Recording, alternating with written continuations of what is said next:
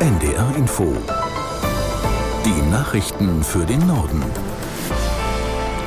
Um 17.31 Uhr mit Astrid Fietz. Die Bundestagsabgeordnete Wagenknecht ist zusammen mit neun weiteren Parlamentariern aus der Linken ausgetreten. Wagenknecht hat am Vormittag außerdem die Gründung einer neuen Partei angekündigt. Aus Berlin Bianca Schwarz. Der Verein Bündnis Sarah Wagenknecht soll jetzt unter anderem Spendengelder sammeln für die Gründung einer Wagenknecht-Partei. Der Zeitplan dafür Anfang kommenden Jahres sollen erste Parteistrukturen stehen. Im ersten Halbjahr sollen Landesverbände gegründet werden. Dann will die Partei an der Europawahl im Juni teilnehmen und wenn es irgendwie zu schaffen ist, auch an den drei Landtagswahlen in Brandenburg, Sachsen und Thüringen im nächsten Herbst. Zu Wort gemeldet haben sich die drei linken Politiker, die mit Direktmandat im Bundestag sitzen, unter anderem Gregor Gysi. Sie haben die zehn aufgefordert, ihre Mandate niederzulegen und keinen, so wörtlich, höchst unmoralischen Diebstahl zu begehen. Schließlich seien sie mit den Stimmen für die Partei Die Linke in den Bundestag eingezogen.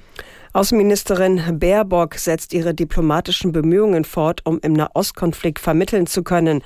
Nach einem Treffen mit ihren EU-Kollegen in Luxemburg ist die nächste Station New York, wo sie morgen an der Sitzung des UN-Sicherheitsrats teilnehmen will. Aus Berlin Markus Sambale. Konkret hofft die deutsche Außenministerin, dass es schneller vorangeht mit der Hilfe für die Menschen im Gazastreifen. Baerbock erklärte vor ihrem Abflug nach New York, es seien vor allem die humanitären Helfer der Vereinten Nationen, die unter Gefahr für ihr eigenes Leben Konserven, Medizin und Decken an die Menschen in Not verteilen. Die Sorge, dass sich der Konflikt ausweitet, ist nach wie vor groß. Baerbock will aber auch schon über den Tag hinaus denken an ein Gaza ohne die militant-islamistische Hamas.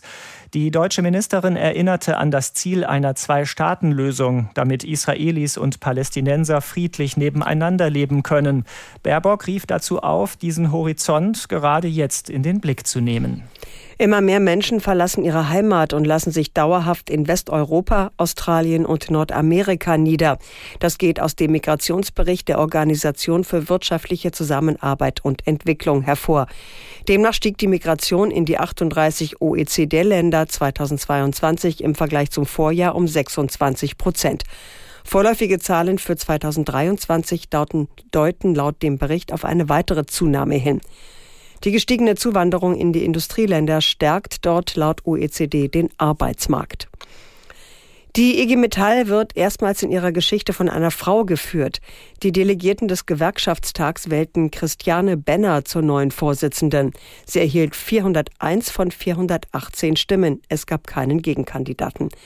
Die 55-Jährige ist Nachfolgerin von Jörg Hofmann, der aus Altersgründen nicht wieder antrat. In ihrer Bewerbungsrede sagte Benner, die Industrie in Deutschland müsse weiterentwickelt werden, nicht abgewickelt. Sie kündigte an, die IG Metall stärker im Team zu führen. Nach dem Rekordhochwasser an der Ostsee wird langsam das Ausmaß der Schäden deutlich. Die Aufräumarbeiten werden nach Einschätzungen Monate dauern. Mareike Markosch aus der NDR Nachrichtenredaktion fasst die nächsten Schritte zusammen. Auf Fehmarn zum Beispiel sollen jetzt als erstes die Deiche geflickt werden. Ende der Woche soll der Wind nämlich schon wieder auffrischen und da will man natürlich vorbereitet sein. Und ansonsten wird aufgeräumt. Allein in Schleswig-Holstein soll ja ein Schaden in dreistelliger Millionenhöhe entstanden sein. Heute Nachmittag berät deshalb auch das Kabinett in Kiel darüber, wie man den Betroffenen finanziell schnell helfen kann. Der Oberbürgermeister von Flensburg hat heute seine Leute aber auch nochmal gelobt. Man habe die Lage am Freitag und Samstag jederzeit im Griff gehabt. Und er hat gesagt, eine Jahrhundertflut übt man nicht. Wir haben das als Stadt gut gemacht. Vor der südschwedischen Ostseeküste kämpfen Einsatzkräfte gegen einen großen Ölteppich. Gestern war eine Fähre der TT-Line zweimal auf Grund gelaufen. Dabei ist laut schwedischer Küstenwache ein Leck entstanden, durch das viel Öl auf einer sehr langen Strecke auslief. Das betroffene Gebiet sei etwa fünf Kilometer breit. Das Öl habe inzwischen auch Land erreicht. Schwedische Medien veröffentlichten Bilder von ölverschmierten Vögeln. An Bord des Schiffes waren rund 70 Menschen. Die Passagiere und ein Teil der Besatzung konnten die Fähre bereits verlassen. Die Mehrheit der Deutschen ist gegen Alkohol, Tabak und Süßwarenangebote an Supermarktkassen. Das ist das Ergebnis einer repräsentativen Umfrage, an der unter anderem das Deutsche Krebsforschungszentrum beteiligt war. Aus Baden-Baden Stefan Tröntle. Die Ergebnisse sind eindeutig. Drei Viertel aller Befragten sind dagegen, dass in den sogenannten Quengelzonen an den Supermarktkassen Süßwaren platziert werden. Gleich hoch ist die Ablehnung von Alkohol. Beide Produktgruppen gibt es in Supermärkten, auch in den Regalen. Vermutlich auch deshalb fällt die Ablehnung von Tabak an den Kassen etwas geringer aus, der nur dort verkauft wird. Etwas mehr als 65 Prozent der Befragten lehnen das ab, heißt es in der Umfrage des Marktforschungsinstitutes Kantar. Diese Quote steigt aber auf 72 Prozent, wenn man Ex-Raucher fragt. Vom Krebsforschungszentrum heißt es, die Kassenzone verführe gezielt zum Spontankauf. Alkohol und Tabak an der Kasse machten es Menschen mit Suchterkrankungen schwer, abstinent zu bleiben. Das waren die Nachrichten.